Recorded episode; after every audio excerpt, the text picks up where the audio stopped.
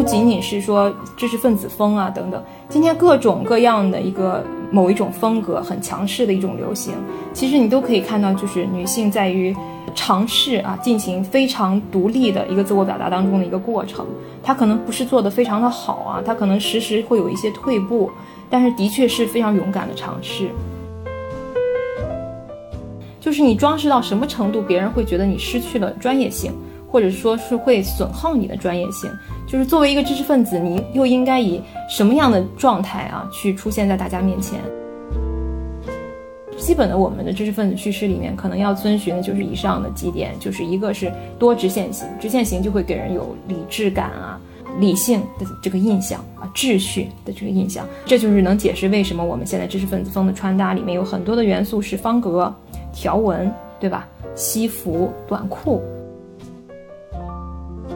会不会这个修养也可以通过外表装扮出来？也许在一部电影里面写好了台词，它是可以的。但是就是你如果是长时间的，你像自媒体这么频繁的开始出内容哈，如果它没有内在、没有东西的话，你会很容易就察觉到。如果你觉得自己是无价的，那你就不应该靠这些有价的东西去给你自己赋值或者是赋能。我曾经也会想，是不是某一些场合需要一个这样的东西去证明我自己？但后来我发现，那多少钱、多少多贵的东西能够去匹配你呢？如果你认为自己是无价的东西的话，那任何的品牌都不应该让你觉得有了它，我似乎就更完整或更自信。你好，欢迎收听活字电波，我是小雪。秋冬季节哈，叠穿混搭是时尚人士必须掌握的穿搭技巧。当然，也有可能是因为我们频繁的被封闭哈，美丽的衣物无处展示，每次出门呢就尽量多穿几件单品啊，让自己精挑细选的这个服饰见见屋外的这个世面。如果你恰巧穿了啊棉布衬衫，然后内搭了高领羊毛衫，然后外穿了大衣，穿了一个跟头顶帽。帽子顺仔的这个鞋，你又恰巧呢戴了一副有点复古风格的眼镜，那么你就无意间搭配出了今年秋冬相当流行的一个风格，叫知识分子风。你打开小红书或者 B 站搜索知识分子，并不一定出现真正的知识分子，而是知识分子风穿搭。你会发现哈，这个知识分子风的标题上通常呢会加上一些定语，比如说时髦，比如说女知识分子。啊，其次还会有一些什么清冷寡淡呐、低饱和度啊、复古等等。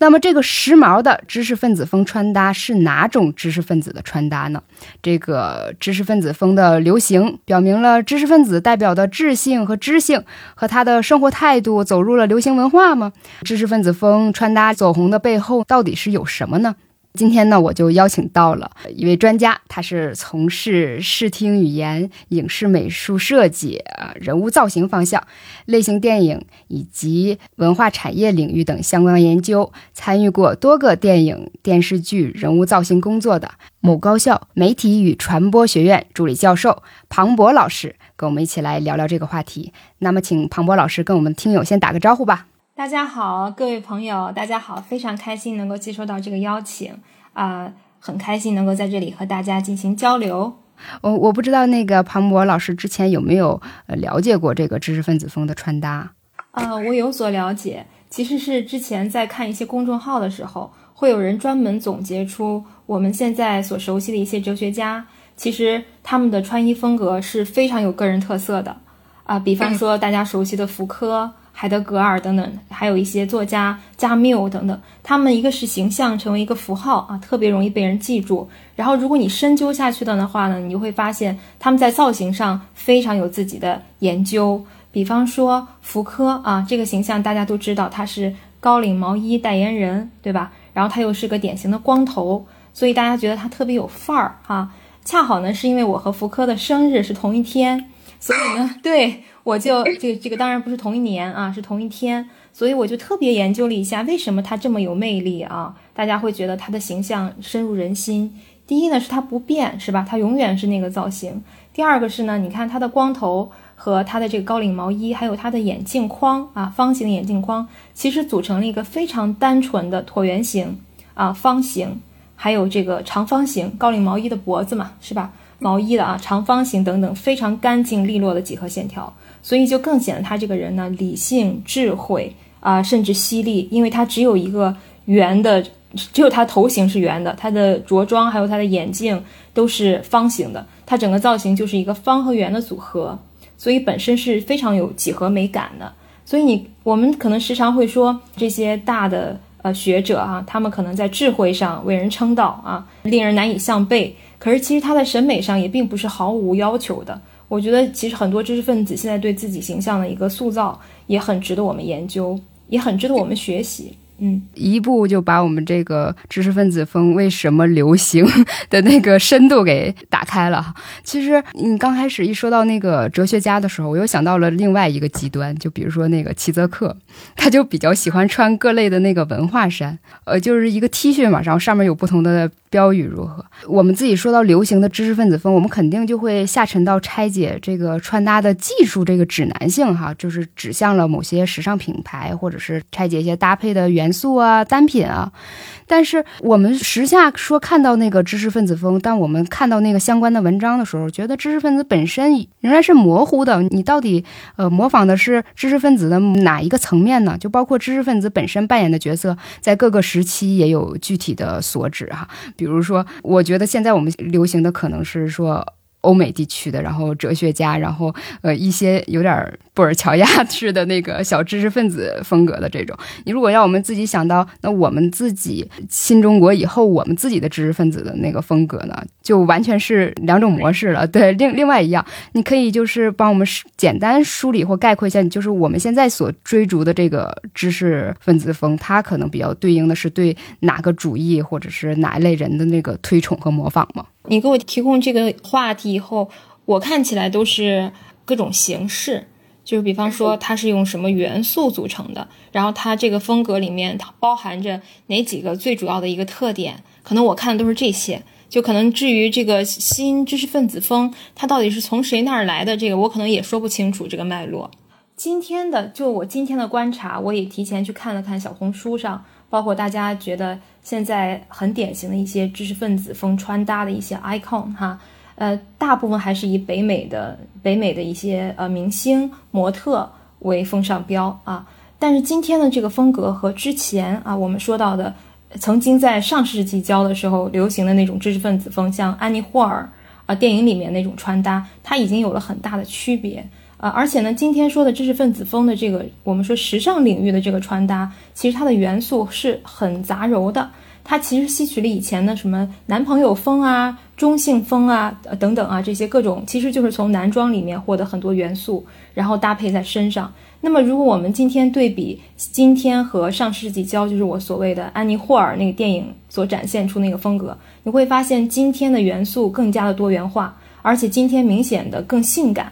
就是它会更加强调女性的特质，但是在上世纪的时候，那个知识分子风呢，它会强调直线型非常多。最常见的元素就是西装，就是女生穿西装，女生戴眼镜，女生打领带。但是这些元素流传到今天呢，依然还是很重要的元素。可是，在这个基础上，你会发现很多的呃所谓的时尚潮流人士，他们会呃增加皮肤的裸露度。就是会增加自己的女性特质，比方说她的腰身会强调起来，她的发型、妆容可能都会刻意的，就是被强化。大家可以回想一下上世纪的，我们说推崇那种法国知识分子风，女孩的妆都是非常淡的，甚至要要不化妆，对吧？要极致的朴素，就是你的装饰性和这个修饰性要被降低。但是今天不是，今天是我既要非常的装饰，既要非常的精心的打扮过的那个样子。同时呢，我还要把一些男性元素杂糅进来，所以它是一个已经产生了一些变化，挺不同的一些嗯观感。其实和什么纯欲风啊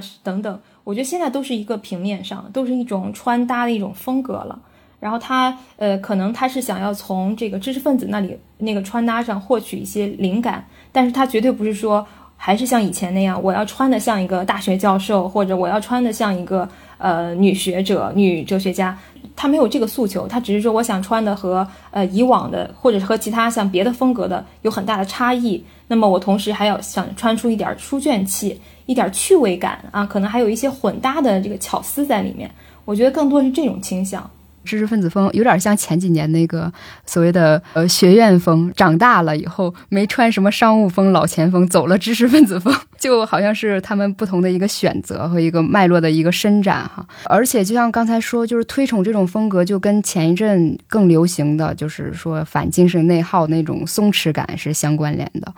但是学习的必须是时髦的知识分子。就时髦指向一种视觉冲击力哈，但是大家可能还没有理解到，像你刚才讲的说这个，像福柯代表的什么圆形啊、长方体这种几何构造组成的那个视觉冲击力，它可能就是只要眼线、红唇和这个西装搭配的那种不容忽视的存在感的那种冲击力哈。但我就感觉这整个的这种形象的表达，好像跟我们呃事业女性这几年自我形象建构的这个拉扯过。城市有关系的，比如说之前的性冷淡，它的那个中性风，很多女性主义者会说，我们为什么要穿成这样，是可能为了体现那种专业感嘛，职业性。但是近两年呢，我们也会发现，就是。有感情的个人当然想要满足舒适啊这种需求，那我们经济学上会有说口红定律啊，或者是说女性青睐长裙还是迷你裙来看那个市场的凉热嘛。那么在造型设计美学，或者是说像您这个研究的图像学啊这个意义上来说的话，这个流行知识分子风的这个时代可能是一个怎么样的一个情境，或者是有一种怎样的时代情绪呢？我的我个人的感觉啊。呃，我觉得现在这个知识分子风，其实就是女性想要，尤其是女性哈，我们大部分的讲讲究这种穿搭的，还是大多是女性。我觉得是女性对于自己呃外形表达的一种新的尝试。嗯，当然，就像刚开始在采访刚开始的时候，呃，主持人说到啊，她可能她最先给人的印象就是知性的、智性的。那这个知性和智性的一个很主要的途径就是去性别化。所以说，他知识分子风，他开始的时候是想要让人变得扁平，让身体变得扁平，让人忽略掉他的这个性别特征的，或者是尽量弱化掉这个感觉，以此呢能达到一种很智慧的，就是让你观察这个人的时候，你可能不太注意他的性别，你可能只会注意他的工作能力啊，他的谈吐啊，他的智慧啊等等。这是其实最开始，大家会发现，其实今天女性对于自我的表达和女性主义的发展的脉络是有所呼应的。就好像我们最开始说要知识分子风或者中性化的时候，那时候的女权主义所呼吁的是，我们可以和男人一样，就是我们男人有的我们也可以有，男人的权利我们也可以获得，男人能干的事儿我们也能干啊，我们和男人一样。但是女权主义发展到今天的一个结果呢，就是大家觉得我们未必要和男人完全一样啊，也许我们的一些女性特质就是我们很需要发挥还有发扬的东西，而且我们的女性特质的多少啊，我们女性特质的呈现方式。是各不相同的，它可以是多种多样的，包括男性气质也是，它多大程度上可以杂糅一些女性气质，它多大程度上是以女性化的方式表达出来的，这种维度是非常非常多元的，非常不同的，而且是都可以被许可的，是这样。所以呢，你会发现在今天的服装表达过程当中，呃，它可能还会就像我刚才说的，它会吸收一些去性别的东西。但是在某一些人身上，他又会强调某种性别，就比方说，我可能穿一个男士的衬衫啊，穿一个牛仔裤，但是我把腰露出来，啊，我可能也是呃，头发上梳得很整齐，就是光光溜溜的啊，没什么曲线感，但是呢，我可能涂一个非常非常红的口红，就是这种拼贴这种感觉，在今天的穿搭里面非常常见，而且你会发现，这个女性对于自己性别气质的这个定位，我觉得本身就。大家集体陷入了一种挺含混的状态，就是一方面我想要发现我身上哎不同于以往女性气质的部分，可是同时呢又会有某一些某些时刻又会有所退步，在这个自我，我们说我们很害怕通过化妆品啊什么造型啊将女性进行自我物化，对吧？就是你会发现女性在物化自己的时候，她有些时候也是一种自我确认，就是我们现在简单的说，就是我们搞不清楚我们打扮是为了谁了。如果说你完全想去掉这个性别气质的话，你可以说我是为了我啊。但是有些人就觉得我的女性形象难道也不可以表达我吗？也很我呀。就是你现在发现它就是你说的是个拉扯的状态。所以我是觉得不仅仅是说呃知识分子风啊等等，今天各种各样的一个某一种风格很强势的一种流行，其实你都可以看到，就是女性在于呃尝试啊进行非常独立的一个自我表达当中的一个过程。他可能不是做的非常的好啊，他可能时时会有一些退步，但是的确是非常勇敢的尝试。就除了服饰，就是这个看起来比较针对这个女性市场的这一个行业哈，就当下的那些古偶剧。行业剧哈，可能更倾向于去针对女性市场。他们现在也都在要求这个主角叫搞事业。有的时候你就觉得很有意思，为什么一个古偶剧，然后就说他们俩谁谁谁开始搞事业，这种 就是这种精神需求，他对那个审美的一些改变。就是还没有完全构成正比哈，比如说我看您之前的那个文章，会想到就是如何构造这个造型和他这个这个人物事业发展哈之间的一个关联啊，比如说那个他真的是搞事业的，那他还为什么还要穿一身锦衣华服，跟其他的仙女式的表达没有什么展现呢？只是嘴上在喊口号，跟这个服饰完全没有一个特别好的一个匹配哈。但是这些整体对比。呃，十年前吧，互联网空间那个直男的这个声量非常大嘛，当时对那个事业女性的那个表述其实是非常厌女式的，比如说什么谁拥有事业线啊，如何如何。那现在因为嗯互联网平台的这个多样化吧，就有一些平台它毕竟是女生的那个声量可能会更大哈，然后女性追求知识分子风，整体来说。跟您刚才说的还是比较倾向于是女性的独立观念进步的一个产物吗？你觉得是偏向于这个进步吗？对，我觉得在姿态上是非常进步的啊。我觉得当包括今天呃女性发声啊，这个声量越来越大，像刚才说的啊，女性不管在社会资源啊等等各方面，呃，其实所占的位置吧都有所提高。所以我觉得在姿态上这种挑战性。是进步的，我只是说在结果上，它是个，嗯，它可能会有是曲折发展的这么一个过程，不见得就一步呃到位啊，我觉得是这样的。而且女性自身可能也会对自身提出疑问啊，然后有些问题需要自我消化，我可能觉得这个发展过程不会是一蹴而就的。所以其实在这个表达上，一个是我觉得是女性主义自己发展，可能它有一个。进进退退的这样一个过程吧，它有的时候也可能太过于偏激，可能还要往回拉一拉哈，可能会有这样的一个一个自我调试的过程。还有一个呢，就是像刚才主持人说到一个问题，我我突然联想到了，还有一个就和现在我们网络环境里面，就是大家可能讨论的问题表浅化，还有容易极端化也相关。你会发现一个流行来得快去得快啊，然后它一旦很快，它就会达到一个表达的一个极致，然后它就不再不再可爱，也不再新鲜了。那大家又会从另外的地方去找寻灵感，是这样。所以我觉得，一个是我们说本身它这个女性对于自我表达上可能存在着这样一个发展规律，还有一个就是当今互联网的一个环境啊，也让这些所谓的某一某一种流行吧，它可能容易很表浅，也容易很极端啊。但刚才主持人说到的，就是一个人他可能在影视剧里面是呈现什么样子啊？这个是我的一个其中一个专业啊，所以我觉得主持人提到那个其实很对的一个问题，就是。我们何必要要求一个女性，就是事业上又很强，同时还又很美？就可能会存在这样的超人，但是也不见得每一个影视剧里面都得是一模一样的这样的女性。否则，如果她做不到，那她就不值得歌颂。我觉得这个也是有点太太苛刻了，而且我觉得这样对我们就是现实当中的女性，可能也是个捆绑啊。是的，就是在日常生活当中，我见到的一些作者啊，或者学者，就知识分子，他们经常给我的感觉就是穿的是很朴素的，就是跟实际上的，就是所以就觉得知识分子风里的那个体现的这个人物，跟平时的这个是有错位的。我我会我会有这样的感觉。对，我我想分享一个发生在我身上真实的故事哈。因为我是学这个专业嘛，所以我可能就是呃会把专业一些一些专业技能带到生活当中。那可能在所谓知识分子讨论的一些场域里面，我们见面呀、会议上，可能大家就会觉得，哎，你的穿着打扮比较考究。然后其中就有一位老师，就比我年长一位老师，他就问过我，他说，他说其实我觉得呀，你可能年纪大一点，学问会做得更好。我说为什么呢？为什么要这么说？是肯定是因为我现在年纪轻，所以经验不足，所以学问还没有那么好啊。但是他说，他说也许等你长大一点，你不再像现在这么年轻漂亮，你的精力就会更多的放到学术上了。那个时候可能你就会做得更好了啊。这是可能是大家一个怎么说呢？一个比较呃传统的一种想法啊。大家会觉得，可能一个人精力是有限的，然后知识分子可能把大部分的精力都放到了。啊思想上啊，放在了自己的学术上，那么可能在外表上就应该，或者是可以理解，他们就会疏于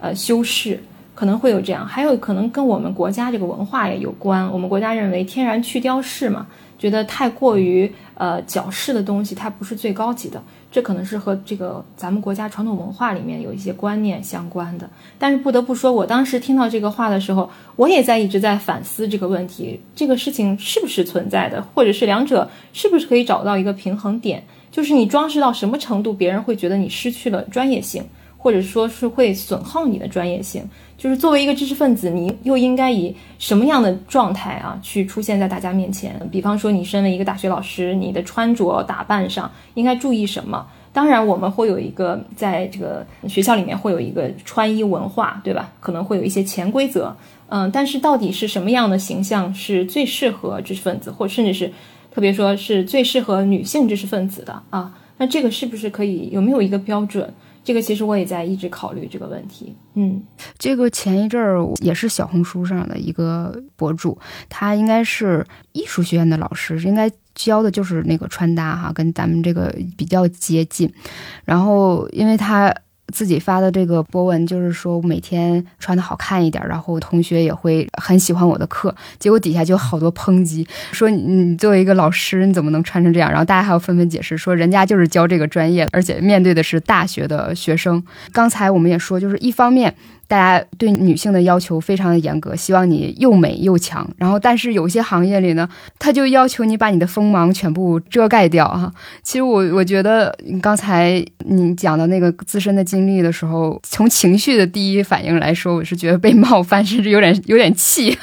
怎么能就是因为我自己生活各个方面都不喜欢将就，你就偏偏认为我是在学术上就少花了心思呢？这恰恰来说明我是各个方面都很较真儿的。个人呢，就不知道他们为什么会这么想，就觉得以前我们会觉得时尚是权力定义的话语，但是现在又觉得是一些权力来定义你应该穿什么。感觉这个知识分子风，我们以前会觉得它是一种哎复古的风潮吗？因为它毕竟是从呃六七十年代上世纪来汲取灵感，然后又会觉得它是对知识分子价值的一个再发现吗？我觉得可能有两个方面，一是有可能是消费降级了，我们不需要买太多的衣服，然后买当季的新款，很容易这个季节就过去了，然后都没有机会穿出门。然后经典款可能还多穿几年，然后大家想去买经典款，然后就会找到那些什么卡其色呀，然后一些不会太夸张那些剪裁风格，就是能呃经典流传很久的，然后它就可能比较贴近这个所谓的知识分子风。或者是说，有一些可能年轻的女孩，她可能是对那种知识分子这个引号标签下的这种交友广博呀，或者是更高级、有很高阶的那种新女性的一种崇拜，所以这个好像也是一个比较复杂的一个东西。对，呃，我当时做学生的时候啊，我我咱们都曾经是女学生啊，然后也都是在这个高校里面见过非常非常厉害的知识分子哈。呃，我是非常崇拜那种知性美的，呃，所以呢，其实你要说我对自己的一个期许，我当然是希望自己非常得体，然后同时呢，就是实力也过硬啊，应该这么说，应该实力过硬的前提下，我希望自己的每一次出现都是非常得体的。当然，这是个很理想的状态，而且我觉得，其实作为一个学者，如果你的外形也很有吸引力。那其实这个榜样的力量会加倍哈，会更大，会让女孩，尤其年轻女孩就特别向往，就觉得，哎，原来我可以兼顾啊，我可以内外兼修，这个是可以实现的，这个本身是个挺激励人的事情。所以就像刚才主持人说，跟很容易跟我共情啊，就觉得，哎，怎么会这么想？我说了，那是个年纪比较大的一个学者，他可能会认为，呃，他的想法可能会比较的传统，嗯。如果说年纪较大哈，我忽然就想到近两年，如果说哪个影视剧里就是比较妥帖的展现了一些知识分子穿搭的一个风格，我会想到前前一阵上映的那个杨丽娜的那个妈妈。尤其是那个其中的那个女儿和那个妈妈，他们之间的那个穿搭，其实也有一个时代性的对比。我觉得那个妈妈看起来，她更有那个民国留下的那种余韵，或者是说她经历过解放前的那一部分社会主义改造发生在她已经形成了自己审美之后了。然后女儿的那个穿搭，可能就是更呃像我们印象当中的一些大学，尤其是教理工科的这样的一个老师嘛，然后穿的非常朴素，非常干。安静的这个样子，呃，如果说就是在这个层面上来看哈，就是在现代剧的一个造型上，我觉得真的。跟古装剧来比的话，一点都不轻松。就是他既要抓住这个时代的脉搏，又要从这个当下这个工业流水线的品牌当中搜罗出来符合这个人物性格的这个服饰啊，然后做出合宜的造型哈。也可以以此为例，或者是说，庞博老师，如果你现在接下来一个要为知识分子做人物造型设计的这个工作的话，你可能会如何考虑，就是做这样的一个设计？其实这个年代感和他们这个经历，好像似乎在我刚才讲的那部电影里，好像有一个隐约的一个对照似的。嗯，如果现在有一部戏是以知识分子为主角，得看他是什么样的知识分子哦。他如果是呃比较传统保守的那种知识分子，包括他的学科啊，那可能他的服装都会有很大的造型，都会有很大的不同。那如果你像是像我这样教艺术偏艺术类的这种老师学者。那它可能在造型上就会呃更时髦一些，可能颜色上也会更饱和一些。这个要根据你的这个角色啊，他是个什么性格啊，他从事的这工作的特殊性来进行进行人物造型设计。就像呃，有些行业剧哈，说我可能给他呃胸口这儿加了一支别了一支钢笔呀，然后我给他拿了一个文件夹呀。同样的那个上个世纪某一时期，我们都只穿那个蓝灰吧，应该是这几个颜色。呃，但是因为不同部位的一些磨损呐，或者是说这面料的挺阔与否啊，就是材料材质如何，然后也能体现一个人这样的一个身份。那如果说，我们提到说知识分子的话，你可能会比较倾向于呃给他做一个什么样的廓形啊，用什么样的材质啊，什么这样的可以就细化一些？我懂你的意思，就是你觉得基本的几个设计要素是吧？基本的知识分子必备的要素是什么？我觉得第一个啊，个人意见啊，我觉得第一个就是不能太暴露，不可以暴露太多的皮肤，就是还是要得体。我觉得得体的一个前提就是适当的暴露皮肤。还有一个就是少冗余，就大家会发现越装饰性的东西，它可能会有很多的花边儿啊，或者是很多的褶皱。当然这也是个刻板的印象啊，但是我们大概是对知识分子是这样的印象，就是他或者是精英啊，他应该是穿的合体修身但不紧身，就是他会让你觉得他是你刚才说的松弛感啊，松弛感绝对不代表是要松松垮垮，它是要有修身的感觉，但是不紧身，所以看着舒适。但是不啰嗦，这个感觉也会让人觉得这个人很智性、很聪明啊。他不啰啰嗦嗦，还有不垮，对吧？我们通俗点说，就是这个人很精神，不垮，也是在于他一定要修身，不能宽松，不能很多褶皱、很多冗余，这个可能也会违背我们知识分子的一个形象。再一个就是在颜色上，为什么刚才主持人说到，嗯，我们现在都会追求基本款啊，基本颜色。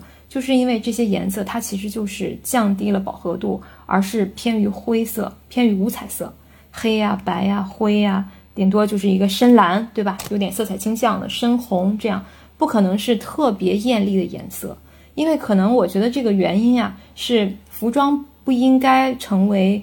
就是压过你本身，服装不能太过于亮眼，除非你是个你是个教造型设计的。你的服装可能要替你讲话啊，替你说点什么，替你解释什么。否则，如果是我们说普通的文理科的话，可能我们的服装不颜色不要太过于艳丽，会它会强调别人对你的注意力。我觉得这个可能也是一个嗯普遍的大众对于知识分子的印象。对于影视剧里面的知识分子塑造啊，就是这里要就必须有一个规则，是你确实要塑造一个符合大众基本想象的一个人。就他到底是不是生活中是不是大家都穿成这样，不见得。可是我们对于大学老师的一个既有的印象，就大家这个造型上不能跑偏太多，跑偏太多，你想让他穿一个吊带儿去，或者一个露胸装什么，就那种裸露的很很过分的去讲课或者去参与学术会议，这个就不是什么穿衣自由的问题了，这个是太有点太过分了哈。所以这个也会引发一些争议。我觉得也没有必要，对吧？除非你要特别塑造一个人物，他就是要用这种着装去挑战某些什么，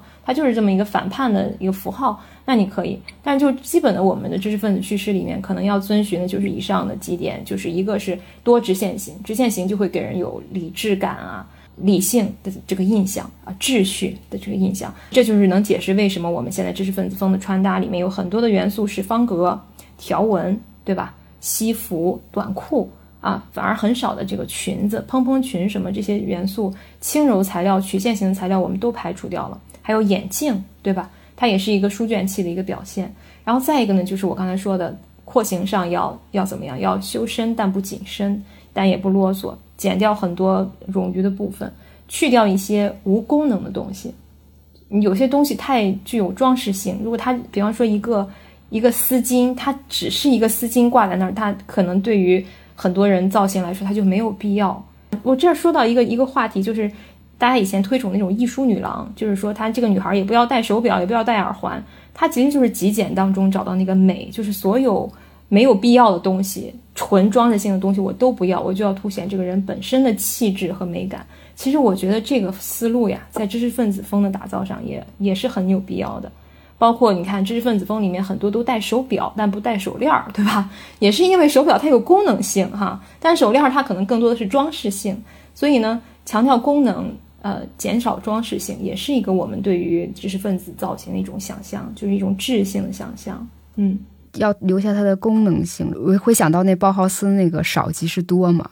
就是如果在我们自己的这个专业领域哈，说如果他想在这个穿着呀，或者是说自己的这个穿衣的表达上，能有一些更多的基本的理论性的一个支持的话，你建议他去了解一些什么样的那个概念和这个知识，或者是说哪些书或者哪些人就值得他去了解呢？就是如果在自我造型的打造上，对吗？嗯嗯啊，我觉得学一些基本的美术理论是非常有用的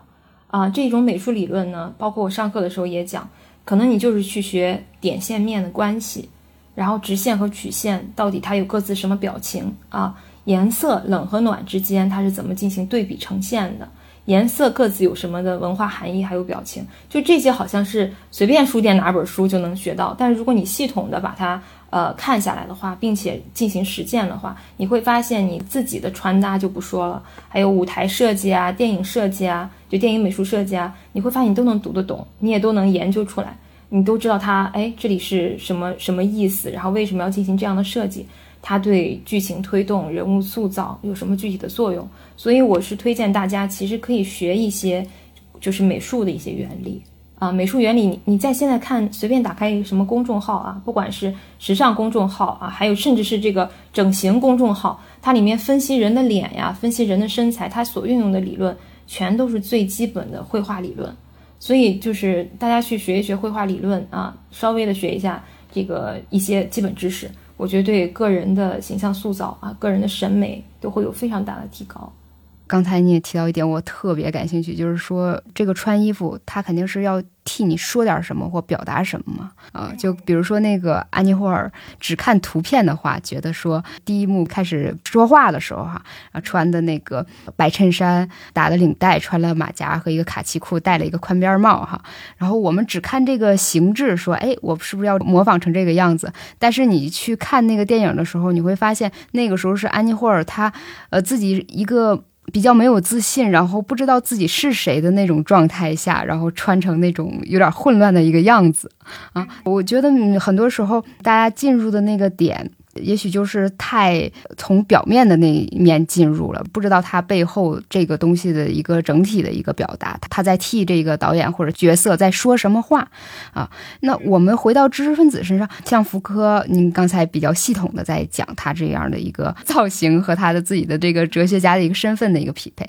那你看加缪的风衣，他可能一个左岸左派的一个作者，然后他穿了一个比较硬朗的那种风衣，在树立一种那个比较战斗的那个姿态啊。从这个层面来说，我们可不可以就是再给我们多一些思路？比如说某些比较有代表性的那些知识分子，他穿成那样，可能在表达什么？就是他的个人气质和他的作品气质之间的关系啊。我觉得没有像福柯那么典型的，就那些呢，一个是造型在变化，就他没有福柯那么固定啊。再一个那些，就是顶多你说它的区别就是一些法国学者啊，现在还有一些。呃，我们说女哲学家阿伦特，她们最典型的女知识分子就是可能短发是她们比较常见的一个特征啊。但是像跟福柯那么，就是他的作品，他他不是说嘛？福柯说我要把生活过成一件艺术品，他真的是在自己身上在践行他的很多哲学理念啊，他的生活观啊等等，他都是真的物化在自己身上了。但可能别人，我现在可能是我孤陋寡闻啊，我联想不到结合这么紧密的，就是这么明显的。我觉得那些特征都不是像福柯这么典型。就福柯的这个意识是超级自觉的，你会发现他所有的留下来的照片，他的这个造型哈，他自己选择的那些款式，他的手势，还有他拍照片的一些姿势 pose，他和那个画面形成的构图都是尖尖角角，很多的折角、直线啊、折叠，他那个是非常自觉的一种自我形象的塑造。啊，我我再也没有在别的学者或者是知识分子身上看到过这么全方位的对自我形象的一个打造，然后也没有他这么有特点。嗯嗯，所以其实大家感兴趣的话，这个时候应该搜一下福柯各时期的那个照片啊，留下的这些影像作品，还包括我们还可以看一下福柯写的呃，这不是一个烟斗等等这样一些简单的作品进入，然后去了解一下福柯的这些思想。我一直觉得他是福柯是非常有审美的，他提醒我们注意规训，但是其实我觉得他一定程度上也是在自我规训自我的身体，只不过可能他的那个标准是跟大众不一样的而已。可是他本身是，我不知道为什么，我就猜测他应该是个非常爱美的人，或者是非常在意自己外在形象的人。嗯，我不觉得这不好。嗯，可能听到现在也会发现，我我自己对于这些观点上，能呈现出我很多的矛盾心理啊。就是我一方面呢，觉得外形这个东西，它的含义可不仅仅是好看不好看哈，或者让人喜欢不让人喜欢。它是个太有用的一个助力了，就是比方说哈，我以前去学术会议的时候，我肯定会要求自己穿西装，一定要套装，一定要是那种轻薄领啊，然后就是非常典型的像职员穿的那种衣服，去性别化，显示专业度，头发一定不能是散下来的，我会很严格的要求自己的形象。为什么？就是因为可能我学这个，所以我就一定要让对方从外表认为我是一个。有意的在去掉自己性别啊，然后再呃强调自己专业性的这么一个形象。但是后来我过了几年啊，我发现想法上也转变了。我现在更希望是，比方说我今天的话题是某个时期的女性服装造型，我恰恰会穿一个和那个时期有些相似的一个衣服啊，或者是我今天讨论的这节课讨论的是某一个颜色啊，颜色之间的对比。比方说我要讲这个色相明度对比度，那可能我就会穿一件非常对比度非常强烈的衣服，它也不是暴露啊，也不是奇装异服，但它可能就是极致的一个黑白条纹。然后有时候讲课的时候呢，这个衣服就可以成为我的一个教具，就我可以对比，让大家注意一下我身上的服装啊。现在如果是我拿到拿起另外一个纯色的包挡在我身上，我说你看这样的视觉的变化，我觉得这样也是对我工作上一个很有力的帮助。然后慢慢呢。可能就也卸下那个一定要表现的非常专业，一定要让别人去就是不要把我当成一个女人。我也慢慢的把那个思想包袱放下了，然后慢慢觉得自我形象打造本身是一个很有趣的事情，也是可以很有想象力的事情。呃，不见得是要穿很奇怪的衣服去博取人的注意力，而是你可以把自己就像福柯一样，把自己的形象变成自己作品的一部分啊，把自己的形象变成。另外一重解说，让你的服装可以成为你的台词，就可有些时候你是静默的，可是你的服装在说话。不仅仅这个事情可以发生在电影里面，也可以发生在日常生活当中。所以目前看起来收到的效果还是挺好的。嗯，我也好想去听庞博老师的课呀。嗯，我会，嗯，我会想到就是你刚才说，呃，上课时老师的那种榜样的那个作用哈。我会想到就是之前北大的那个顾春芳老师，我上过他两门课，一个是一学期是讲《红楼梦》与戏曲，然后一学期是讲莎士比亚。然后他讲《红楼梦》总是穿着一袭那个长袍啊，藏对对藏藏青色长袍，然后而且他。还会写繁体字，在板书他就竖着写，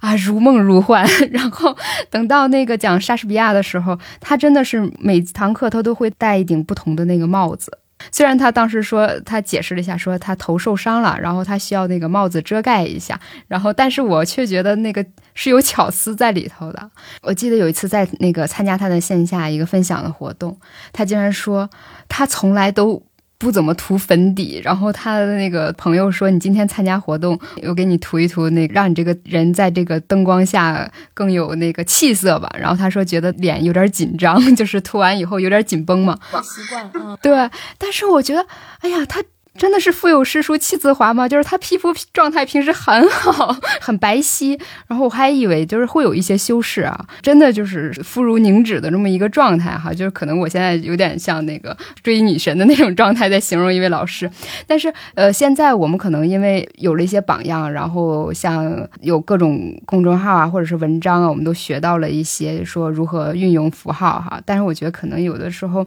大家用还用的不是那么的自如，就是。可能也是一个个进阶的阶段吧。现在就是一个拼贴的状态哈。比如说一些读书博主，他是在讲古风的内容，他真的就经常每次出现都穿着那个汉服啊之类的去去做那样。同样也是做这种知识分享啊，他一定会戴个圆框的一个眼镜来彰显自己的这个身份的。如果说给这样的一些。那博主一些小的建议哈，就是说，当然是希望这个博主是他的专业程度上非常有干货的话，他一定是一个长久的一个能维持这个粉丝粘性的这么一个根本哈。但是说从形象上来说的话，你觉得你现在看到的这种互联网推荐的这些一个个小屏幕吧，你有没有就是说看的不太舒服，想希望大家改善或者是说一些小建议的这样的东西分享一下呢？就比如说，现在我们打开以后一看，都是那种巨型的标语的字，然后在这个脸的上下都是这种画风的来争夺你的眼球。就是不要太同质化吧。就是我我能理解这种现象，包括你说大家怎么读书博主都一个样子啊，美妆博主可能又是另外同大概率都是同样一个风格。这个跟咱们最开始说那个一个流行快速的形成，然后大家就是。呃，疯狂的追逐，然后但是它寿命又特别短，难以成为经典，这是一回事儿。就大家太太同质化了，但是又是没有办法的事。可是你刚刚说到，呃，像一些北大的教授哈，我我刚才那一阵儿特别就突然觉得自己就变成一个当年的女学生了。我也是这样的，我就是觉得，呃，说到底还是得真的是腹有诗书气自华，这个是骗不了人的。就以前就是我会觉得，会不会这个修养也可以通过外表装扮出来？也许在一部电影里面写好的台词，它是可以的，但是就是你如果是长时间的，你像现在这个自媒体这么频繁的开始出内容哈，如果它没有真的没有没有内在没有东西的话，你会很容易就察觉到，尤其是呃比较挑剔的这种受众，我觉得是能够洞察到的。所以我觉得什么是一直激励着我说你得学习啊，不能只是。想要从外表上快速的去给别人留下一什么好印象，还是得从根儿上去找我。这个意思就是从自己内在去提高。我就看了很多我们老师，你看咱们咱们俩上学时间都不短哈，对对，看过很多很多的老师，然后女老师、男老师也好，有些人你可以从外表、从形象上去挑出他很多的毛病、缺点。呃，你像现在所流行的这个女性的这种身材啊什么的，这些人可能都。它的美已经超过这个法度了，我觉得是这样。我觉得美的标准，一个是特别容易变化，再一个就是放在历史长河当中，它特别短暂。但是什么东西能，什么美能够让它一直都经典不变呢？还是跟精神相关的。就否则的话，如果都是从外表表浅的方面去打造。那这个美是不长久，也没有生命力。我觉得我们之所以被那些老师所吸引啊，我们像迷妹迷弟一样在台下仰望他们，还是因为他们的谈吐，他们对于世界的态度，甚至他们说话的时候的语气、停顿的方式，我觉得本身是迷人的。我也举个例子啊，就是我当时也去听戴老师的课，戴锦华老师的课嘛。戴老师从来不化妆啊，他的服装也是很简单的。但是你能发现都很精致，就是它本身是服装形式是很精致的。但戴老师不化妆，也不不常变发型，对吧？可是戴老师的言谈举止当中，就是让人特别的崇拜啊，特别的迷恋啊。我当时是经常有这个感觉。我还听过像人大吴琼老师的课，吴琼老师每次都是一个造型，就是衬衣长裤哈这样。但是真的你在底下听他那个课的时候，你会时不时的心潮澎湃，就觉得甚至有时候激动的会流出眼泪来，就那种感觉。我觉得那个时候你根本就不会在意说这个人他的形象上是个怎么怎么造成的美，而是你完全被他说的话、他的思想所打动了。那个美可能就是我们所谓的颅内高潮吧。那种美是非常具有冲击力，而且是非常具有引领性的。我是觉得今天你像我，我也面对着很多年轻的学生，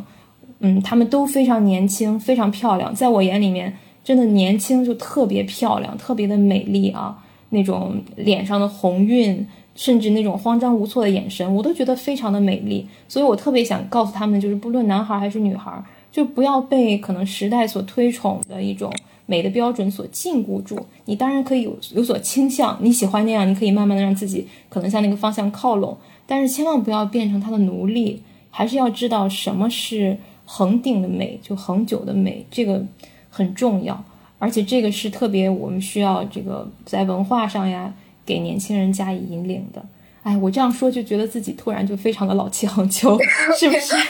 可是这确实我的真正真实的想法。是的，我特别理解，因为有一次我也是在那个路上嘛，看见一些穿着那个校服，然后背着自己的篮球的那些。呃，刚下课的小男孩，我忽然觉得他们身上就是那个青春痘，其实是有张力的。是，那才是真的美而不自知，是不是？他们不知道自己有多好看。我青春期长青春痘的时候，我都要恨死自己了，就觉得哎呀太难受了，然后又痛，然后特别避讳镜子，觉得人群当中看着我眼睛直放光的人，一定是来发那个祛痘广告的那个人。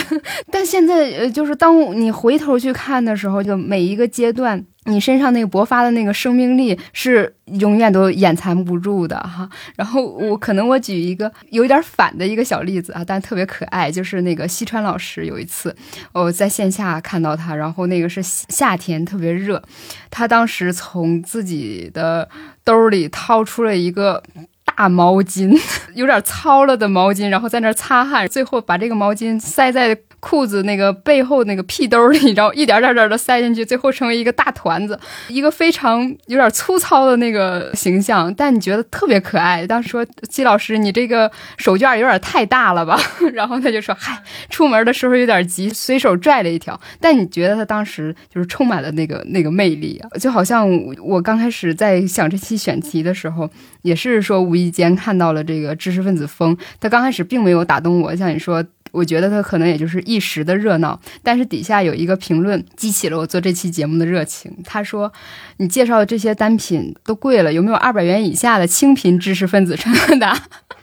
然后就是这一句，可能激发了你对于这个想去寻求什么风格的人，他是一个活生生的人，然后想跟他对话的这种冲动。在我自己这边的话，我是觉得二百元以下，你很可以成为一个知识分子，就是你可以买一些书，就是那个是每次你出门的时候，跟你身上的某一个元素或者颜色相搭配的这个封面的书皮儿拿出去，就比其他的包都好看，而且也是保证二百元以下。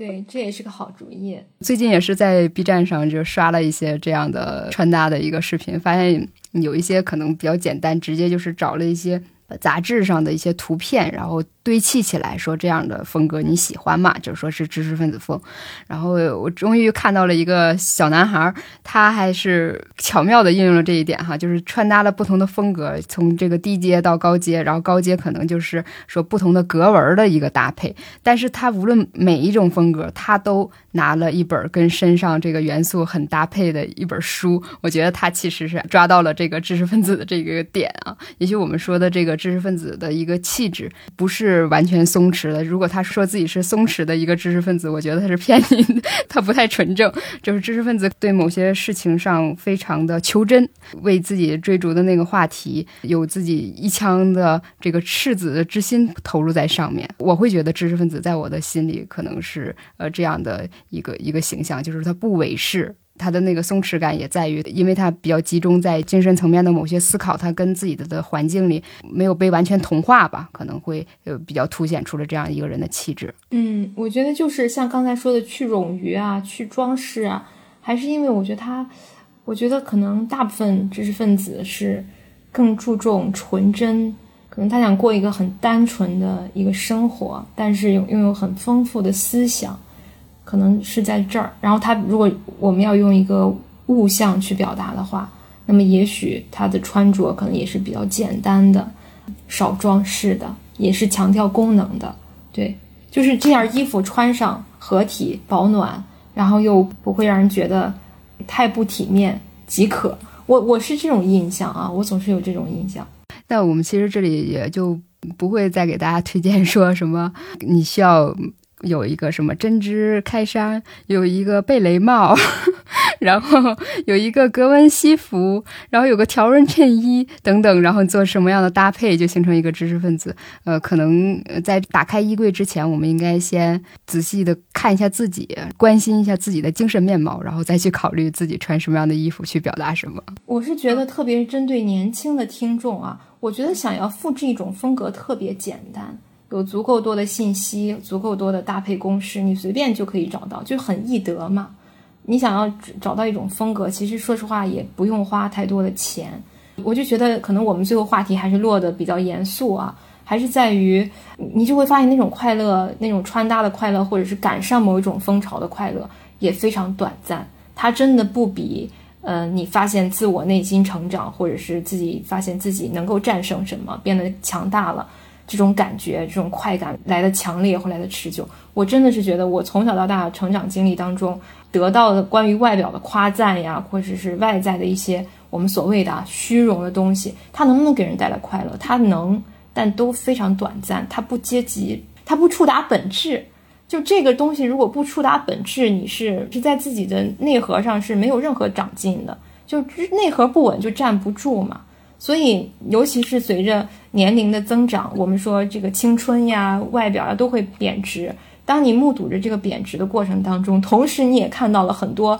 年轻的脸啊、年轻的身体在一茬一茬的出现的时候，你就知道真的是应该是在什么地方放投注更多的精力，应该更关注什么。我觉得这个是非常重要的。让大家经常说，女人要自强，要要为了自己，要爱自己，然后要给自己投资。我觉得一定要想清楚，是你愿意选择在哪里投资，要明智。我觉得大家有一部分是说句不好听的，就是在一些很短期的事物上进行投资，然后你会发现，真的只有时间会告诉你它的收效是什么，只有时间会告诉你最终你觉得它值不值得。但是我觉得真正对自己投资，还是对于内心的投资，对于自己能力的一个很重要的投资。对，这个是。我是觉得咱们现在想获得什么风格的元素太容易了，想要分析它背后的这个文化现象呀什么的，也有很多的资料可以供我们去搜集哈，也也可以能够让我们获得。所以我们在讨论这个穿什么的时候，我觉得比起来我们是谁，你要是知道你是谁，你就是想怎么穿都可以，你就自自然知道自己该穿什么，你也会非常自信自己穿成什么样子是美的。在我这儿是这样一个逻辑，可能呃用最近比较通俗一句话吧，就是是人穿衣服，这个衣服穿在你身上，它是你，不是你要成为一个衣服架子去把衣服挂到自己的身上去展示某件衣服。这因为是咱们一个挺私人的一个聊天儿哈，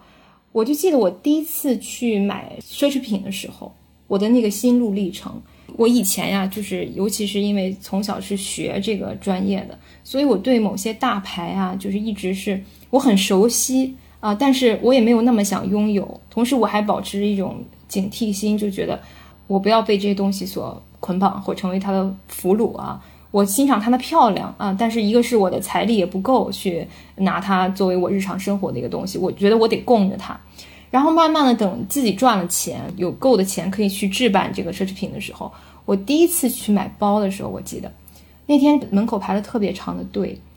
然后我在排队的过程当中呢，我就是在观察我身边排队买这个包的人群，然后大家有的是在聊，就是呃，我是对这个包多么多么的向往，然后我我攒了多少钱去获得这个东西啊，然后有的有的人在说我还看上了别的什么什么。这都无所谓，但是我就在排队，然后等着我进去看那个包的过程当中，我就在想这样一个问题：我觉得，我说我如果背了这个包，那能代表什么呢？是代表以前大家会认为说背一个奢侈品或者大牌，它可能代表一定的社会身份，代表你一个收入基础。可是我当时看到又有什么意义呢？就是能背上这个包的人有好多，但是大家是怎么去背上这个包的？他的收入里面多少部分去供养这个包的，都是不一样的。所以你哪怕背上这个包，也不能代表你就不能确定你到底在社会上是个什么阶级，或者你是什么身份。它并不能让你真的高人一等，同时你也不能通过这个包去判断站在对面的这个人他是一个什么收入水平什么，因为大家都会通过这个包对于不同的人有不同的意义，对于不同的人是不同的负担啊。如果他们都买这个包的话，所以那一刻我就觉得。我以为来奢侈品店消费的整个经历都是很奢侈的，就是很高端。比方说，我不需要排队，我需要就是比较被尊敬的对待。可是实际的我的体验不是这样，所以那个时候其实我这个想法上就只，如果说以前是一种警惕，就怕自己被不是说这些品牌有问题，而是我怕我自己爱慕虚荣哈那种警惕的话，那一天我是真正的把这个幻想可能就打破了。我觉得，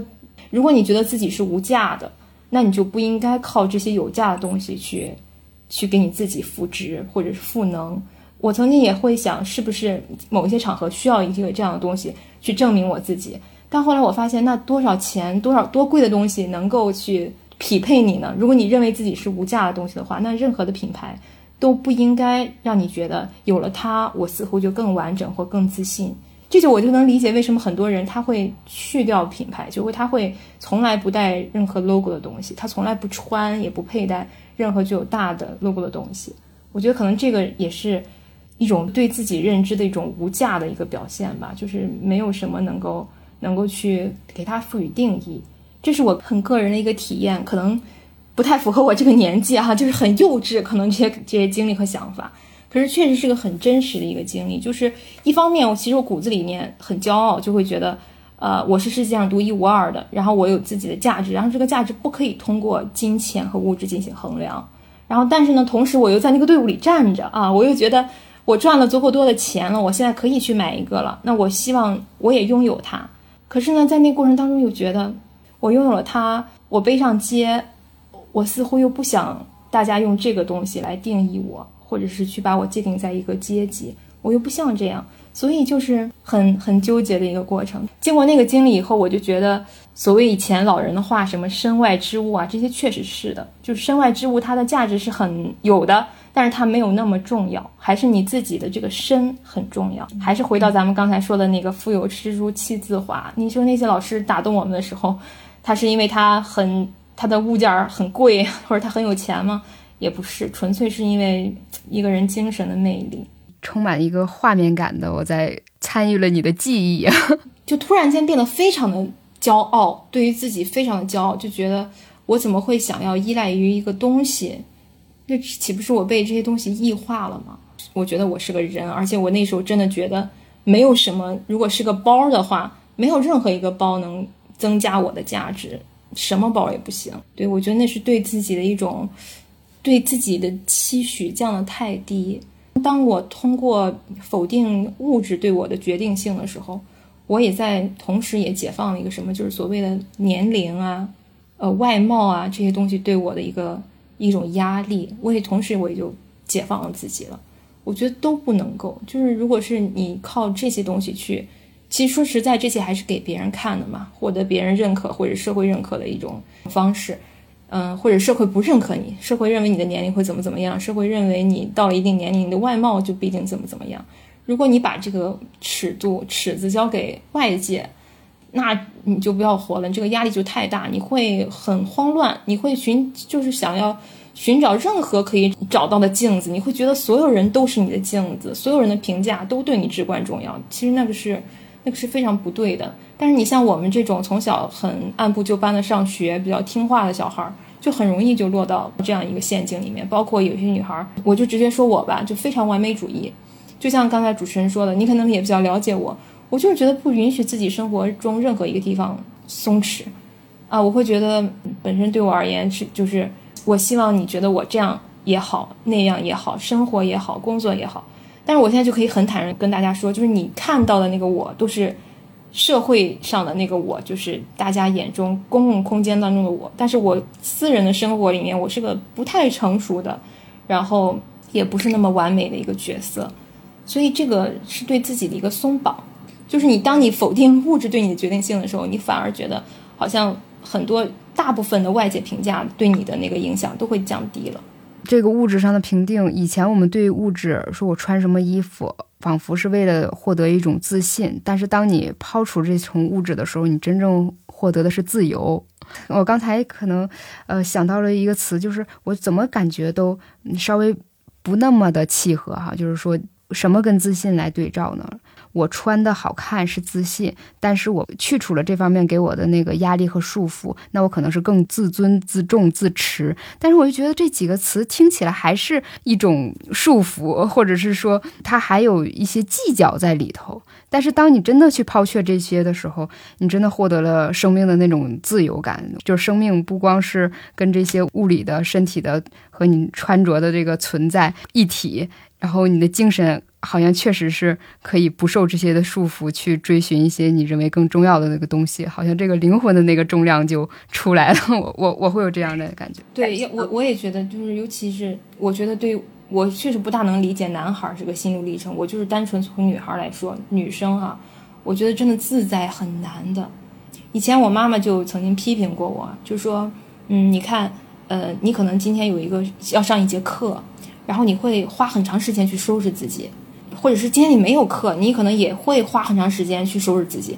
就是你会特别在意自己是人的是什么形象。然后你每次呢，因为你也有这个能力啊，你比方你可以化全妆，你每天都可以化全妆，你会嘛？因为，但是你会花很多的时间，然后你也会给自己很多的压力，就是偶像包袱很重。其实没有人太多的人去在意你今天的状态和昨天比是。你是少画了一截眼线还是怎么样？我觉得没有太多的人在意，所以到最后，我觉得还是要自在吧。就是你喜欢，你可以这样，你也可以那样啊。你想今天精心打扮一下，你就你就好好打扮。你想我今天走个知识分子风，哎，我就故意的去穿一穿、搭一搭，很精心的展现某一些我搭配上的巧思。然后你今天可能没有那么时髦了，你也可以很舒适的、很很坦然的走上街，跟你的朋友打招呼。我觉得这个是。是一个很健康的一个状态，就是尤其是很优秀的女孩，千万不要被